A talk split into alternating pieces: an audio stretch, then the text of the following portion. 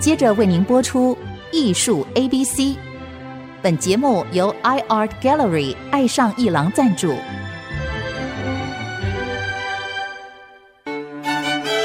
Appreciation, buying and collection。艺术 A B C，艺术入门的三部曲，艺术收藏的必修课，让您成为品味出众的艺术鉴赏达人。您的家成为风格独具的私人美术馆，实时与艺术之美对话。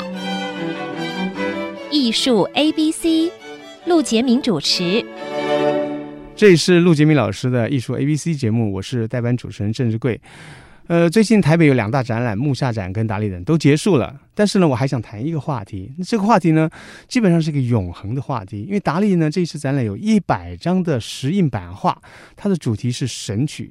但丁《神曲》已经是六七百年前的名著了，对今天来说是老掉牙的故事。但是地狱天国这个概念，它时常在我们的生活中出现。其实呢，这一件名作呢。它的结构啊，它的篇章啊，它有许多巧合的设计呢。我想再来谈一谈，就艺术跟文学的观点。而且呢，不只是这一次啊，达利特展有它。其实呢，历年来其实两三百年都有许多大画家在制作。这个地狱啊，到天国的历程的这种主题，甚至呢，大家记不记得那个 Dan Brown 写地狱的这个主题的时候，他就把这地图画了出来。那么我们今天请到了呃旅居意大利，事实上在台湾这个意大利呢各住半年，这对两方面的文化都非常熟悉的杨馥如，呃，来谈一谈他以一个对意大利文化了解的深度。怎么看神曲？应该说怎么读神曲，以及怎么看因神曲而发展出来的艺术的形式。傅如你好啊、哦，大家好，志贵好，很高兴我来跟大家分享一下。因为但丁还有神曲，它其实是我的爱，就是你看我们找对人了，真的。我觉得我最多朋友里面就是一直期待跟傅如对谈这个。是因为呢，我住的城市，我在意大利居住了十七年了。我住的城市就是但丁他长眠的地方。大家要知道，但丁他是在佛罗伦斯出生的，但是因为政治的因素，他就是遭到流放，所以最后呢，他辗转就落脚在拉维纳这个地方。拉维纳是，所以呢，他在拉维纳他完成了他的神曲的写作，可是最后也很不幸，他就是客死异乡了。所以呢，我到意大利的这个旅行，其实十七年前嘛，我第一个去的地方就是佛罗伦斯。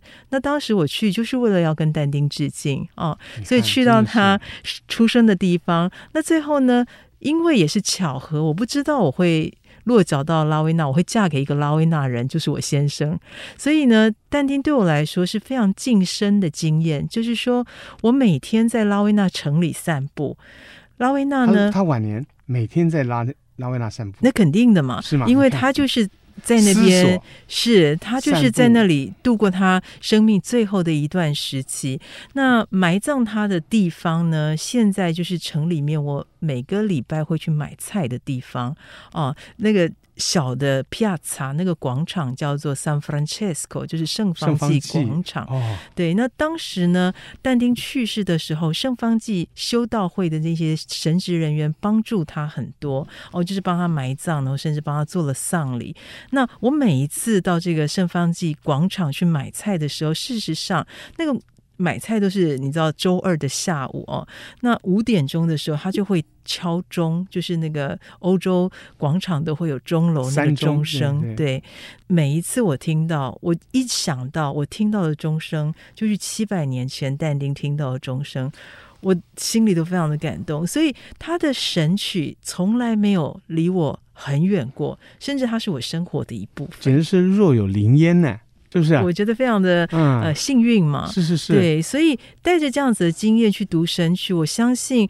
呃，这个是我幸运的地方，就是说我可以知道很多呃，也许旁人读不出来的一些细节还有趣味。好比说，呃，刚刚志贵就提到了嘛，但丁的神曲其实有三个部分啊、呃，就是 Inferno，啊、呃，就是那个炼狱、地狱。地狱。再来呢，Purgatorio，就是有人翻成炼狱。火部的那个炼，好，或者是翻成境界，其实是清洗一个人最救赎的一个一个历程。那这个炼狱呢，就是或者是境界，它其实是一个七层的山。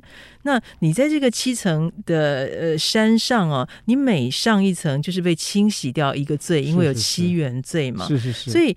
应该是翻成境界，我认为啊，用用水洗净，对，而且你要忏悔，没错，比较对，慢慢进入到下一个更好的世界，对，比较贴近嘛。但是翻成炼狱也也也是可以的，锻炼呢，呃，抽炼、提炼、提炼，因为那是一个有火光也有火光的地方。好，总而言之呢，你就是经过这七层的试炼洗净之后，你就准备要晋升到天堂了。所以这就是呃这个。天堂也有七重天，哎，十重，哦、十重啊，九重，然后最高对九重的，最高是天，九重加点，对，嗯、好，所以嗯，我就是刚刚提到，就是我自己有很幸运的有这样子晋升的经验，然后带着这些经验呢，生活的经验，我来读但丁的神曲，完全读出不同的。趣味啊，好比说，我来举一个例，我很爱散步，所以每一天呢，到这个傍晚的时候，我就是会在城里面走来走去。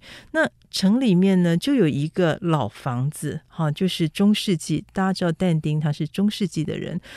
所以那个老房子呢，里面住的人呢，其实但丁呢就在他的《地狱篇》里面描写过这个女孩子的故事哦。她就是一个不伦恋情的一个啊、呃、女孩子，就是她本来要嫁给她先生，可是她却爱上她的小叔。那总而言之呢，他们俩就被惩罚，就打到了地狱的第二层这样子。所以我每次走过那里，我就看，哎，这个原来是这个女孩子的家。你探头进去看一看，哦，你就觉得。说哦，这个但丁他的呃作品，虽然像刚刚志贵说是个老掉牙、古时候的人的故事，可是呢，他其实一直提醒着我们哦，我们在生活里面，你常常会听到朋友为情爱烦恼，或者是为这个关系烦恼，但是。何尝不是几百年来人都是在这一条路上的烦恼？对啊、呃，就是生而为人的的烦恼嘛。所以非常有意思的就是这个神曲，我认为它是一个照应我们人生的的作品。啊，不是说它是一个老掉牙的作品，而是我们现在来读，像刚刚志贵提到了，它影响了好几每一辈的这个艺术创作者，不管是米开朗基罗，不管是杜雷，不管是达利啊。这次我们在这个展览上面看到达利带来了呃这个一百幅的这个以神曲为巧合吗？这一百幅其实不是巧合，达利呢，他就是就着神曲它的这个结构哦，然后每一篇章呢，他就去做了一个版画的这样子的设计。大家要知道，但丁呢，他是一个很仔细的人，就是说他谋篇非常的精细，对他的写作呢是很有计划的，所以呢。但丁是一个虔诚的天主教徒，我们这么说好了，在天主教徒的心目中，这个三这个数字就是一个神圣，对哈，它是三位一体。三位一体。好啦，嗯、所以我们刚刚讲到神曲它的结构就是三个篇章啊，地狱、炼狱还有天堂三，对不对？那每一个篇章呢，它有三十三个曲啊，它这个曲是什么意思呢？它的意大利原文叫做 canto。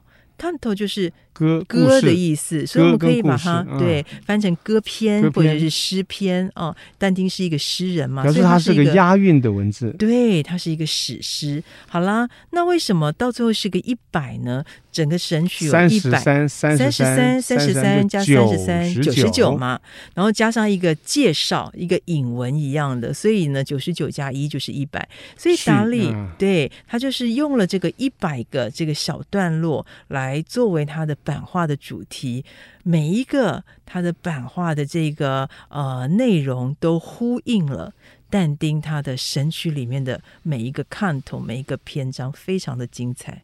而我们看展览的时候，其实更惊讶的看到，就是达利到底是个艺术家，他没有那么样的像以前的 Gustave Doré 啊，一个法国的插画家一样，非常遵循哈、啊、这个作者的这个文艺。嗯，有时候这个达利会跳痛，嗯，哎，或者就取他一点点感觉，他发挥下去了，所以他的格调很不一致，但是他也不受限，所以我等于把他看作一个创意的火山爆发。嗯哼，不得了，一个人谁能够画一百张图，针对一个主题啊，三大主题画的这么活泼，所以这次看达利展又重读了一次这个但丁的《神曲》，好享受的一件事情啊。对。对，其实呢，嗯、这个达利他的作品跟但丁的文字啊，其实我们文图就算不相呼应，在这个对比之下呢，它其实有非常多的趣味可以从中间读出来。作为一个艺术展，这非常好看。我们待会要来谈一下啊，就是这个神曲呢，还有其他艺术形态，以及呢，在一个对意大利文化比较熟悉的副乳眼中啊，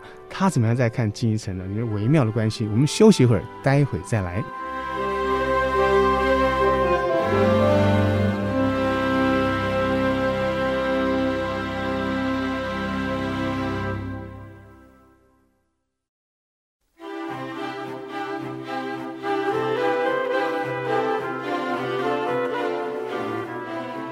各位听众，欢迎回来《艺术 A B C》，我是代班主持人郑志贵。我们刚刚谈到这个神曲啊，它有很多的这个从文学转换成艺术的形式。那么就妇孺所知啊，大作家、大画家他曾经做过，您说说看啊。其实很多人哦，像是我们最熟悉的文艺复兴的这个很有名的大画家米开朗基罗，他就是？是他就是一个但丁迷啊，是一个神曲迷，所以他，他们算是同乡了。对对，都是托斯卡尼人哦，所以呢，他迷这个但丁迷的不得了。那我们只要讲说这个西斯丁礼拜堂里面的最后的审判，大家绝对马上脑海就浮现出那个图画的印象哦。也就是你看上去哪来的印象，哪来灵感来塑造那个？地狱还有那个火牢的那个是那个角落呢？是，其实呢，呃，如果大家有印象的话，我们就这个最后的审判来来讲好了。最精彩的应该是就是右下角的哦，那个炼狱的那个地狱的形象。那左下角呢，其实是炼狱。那这一些细节呢，其实我们都可以对应回。呃，但丁的神曲找到这些细节，嗯、没错，所以又是一个文图这个相辉映的趣味哦。比如说，但丁呢，在他的神曲的这个地狱篇里面就提到冥河，还有这个划船的这个渡河的冥河的呃摆渡人叫做卡隆。那其实呢，呃，在这个米开朗基罗的笔下呢，哇，你就可以看到但丁的文字转换成图画的形象哦，是那样子的栩栩如生，甚至那个判。官是，甚至是对，甚至是米诺斯在这次达利展上，你说哎，怎么有个同样一个米诺斯，而且这是来自于希腊文的一个一个人物的名字？对对对，对，所以呢，事实上这个米诺斯就是刚刚志贵提到的哈，他身上就是缠了一条大蛇嘛。那其实呢，我们刚刚讲到这个地狱的概念，它有很多层。那罪人呢，就依照他的罪行的深重，会被打到不同的深度，地狱不同的深度去。所以呢，当一个罪人他到这个米诺斯这个地狱判官的面前的时候，判官就要判他哦，你下地狱哪一层？那就用他身上的那个蛇绕的圈数来决定他下地狱的啊这个深度。所以呢，你从这个米开朗基罗的笔下，你就是可以看到啊，但丁。给他带来多么大的影响，甚至像我刚刚说的这一幅《最后的审判》的左下角，事实上呢，米开朗基罗是画炼狱的部分哦。所以炼狱，我们刚刚讲，你是在人呢在这边，他洗净了罪恶之后，他其实是在期待新生。那我们就看到米开朗基罗，他截取了神曲这边来的一些印象，他把这个一些人，他就是本来是骨头，然后慢慢长肉了，然后就从地底下爬起来。还要等待新生的这个形象呢，其实真的就是从这个但丁的文本里面得到的灵感。而且另外一件事情很妙，就是其实我在法国念书的话，买过一本那个圣经，还有买过一本这个地狱啊、天国但丁神曲，它超过大概也将近有一百张，是那个铜版版画。好大，大概比 A 四还大一些，将近 B 四这么大，是 Gustave Doré 所做的、嗯、一个法国画家。嗯，他终身啊就致力于版画的制作。是，所以版画就是你画一张画就只有一张，可是你做成版可以印成一百张、两百张，而且以书籍的方式呈现。其实这一次达利这些画，它基本上是一本书。是，它本质是插图，那还有文本，可是只有三两句诗，那就。一页一页的把它装订起来就一本书，嗯、但是艺术家做的书不一样，它不装订，嗯，它让你可以分开装裱，是，而且它的开页是一整张，左边是字，右边是张图，常常是这个形式。嗯、那我们不要以为我们在墙上看到是一张纸做的版画，其实它就是一本书。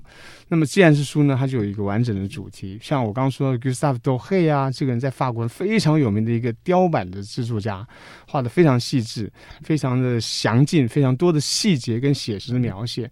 那么可是像其他的，您说米开朗基罗，对？他已经把它融化在里面了，是。因为这个最后审判这样画上面是天国耶，嗯，他把地狱跟天国拉开啊，但是粘在这个大概十七点多公尺，将近二十多公尺高的一个墙壁上，哎，对，所以其实这就是回到我们刚刚说的这个但丁呢，他这部神曲影响了无数的这个后辈。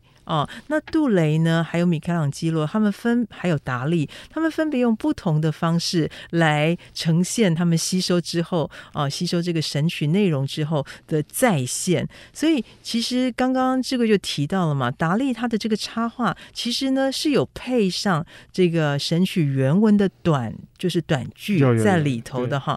那其实意大利人呢，他们。做这个绘本非常的有名嘛，啊、哦，对，是在最有名的这个波隆纳童书大展啊、哦，我们就知道说，意大利在这个绘本界，它是世界上的这个翘楚。好啦，那我刚刚要说的就是说，在我们意大利这个社会里面，大家怎么读绘本呢？其实他们很在意文图的对应性。哦、好，那就是文图有时候对应。但是有时候不相对应，它其实创造出另外一个效果。我来举一个例子，就像刚刚我们讲到这个达利，他画了一百幅这个插画啊，嗯、那他有配上短短的这个神曲里面的原句，但是呢，有的会对应到，譬如说米诺斯的那个部分哦，它就是有对应到它的文字，可是呢。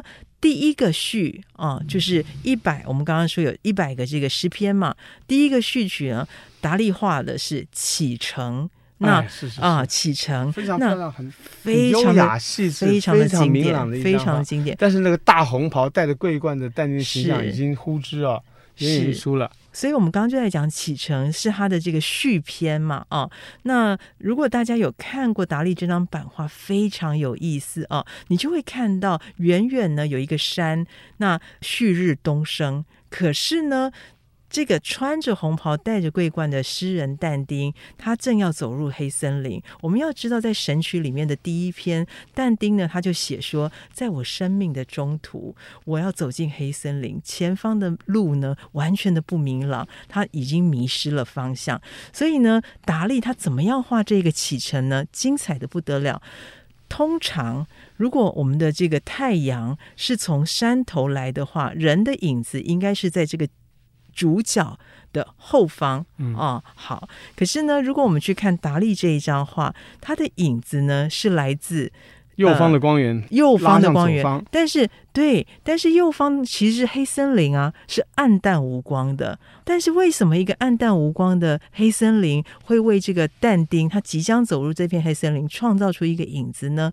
其实这个就是。但丁在写这个神曲，他埋下的伏笔，他一整个旅程从地狱开始。中间到境界，然后呢，最后到天堂，整个旅程都是他追光的旅程，哦、是追求希望的旅程。嗯、哎呀，这个这个但丁很有视觉感呢。对，所以你看达利就完全是最亮的，是完全的光，百分之百的光，没错，没错，而且是白光嘛。是地狱是完全一个黑森林，哎、然后呢没有光的地方。可是到了天堂，嗯、其实但丁在文本里面不止一次写，那是一个充满白光。白玫瑰的地方哦，所以呢，他这整个旅程是穿越三界，对不对？穿越这个地狱，穿越炼狱，穿越天堂，然后呢，从最黑暗的地方、最没有希望的地方，他追求光，追求爱，而且呢，但丁在这个天堂，他碰到他一辈子的真爱贝亚特丽切贝亚蒂采哦，所以达利呢，他就找到了这个冲突。虽然这一个画哦，这个序曲的。启程跟他的这个相配的文字有那么一点点冲突，可是呢，大家如果懂得神曲的文本的话，你会了解达利呢完完全全读懂了但丁的心思，而且呢，透过他的画笔把它展现在那个那个画面上，精彩的不得了。哎呀，这个文本阅读有意思的。我记得以前有个笑话说，就有个年轻的小姐问说，一个老太太说，老最近有一个流行的杂志，你看了吗？老太太说没有，她就反问年轻说，那个《神曲》你看吗？那小女孩说，我也没看啊。这什么时候的？她说六百年前。也就是说，我们常有一些经典很妙的东西啊，是它在那边，但是我因为我们因为跟着时潮了，忘掉它了。《神曲》真的是一个很好看的长篇故事，非常它井然有序，你可以在任何地方停掉，不会迷路。这个章那个章，它有一个一个主题很清晰，对，而且它押韵，对，它这个这个曲啊，这个共的这个歌曲啊，这个可以唱的故事啊，它叫做诗，是因为它是押韵的，是你押韵就让你觉得这个故事啊，你读之不腻。是，哎呀，我们要谢谢馥如啊，因为他对于这个意大利文明啊，他对于绘画，对于这个文文学啊，他都有很怎么讲？很道地的感受，尤其对意大利文学，找他来谈这个神曲太好玩了。以后我们还有机会再谈意大利物艺术、意大利文学，还有意大利的地方啊，它的种种文化。今天谢谢馥如，也谢谢我们听众的收听。改天了，我们要再来谈比较有趣的当下的艺术的活动。谢谢大家，谢谢。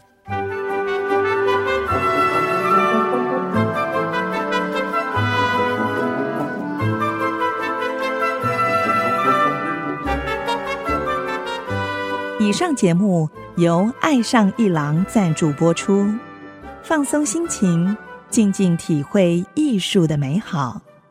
iArt Gallery 让您爱上一郎。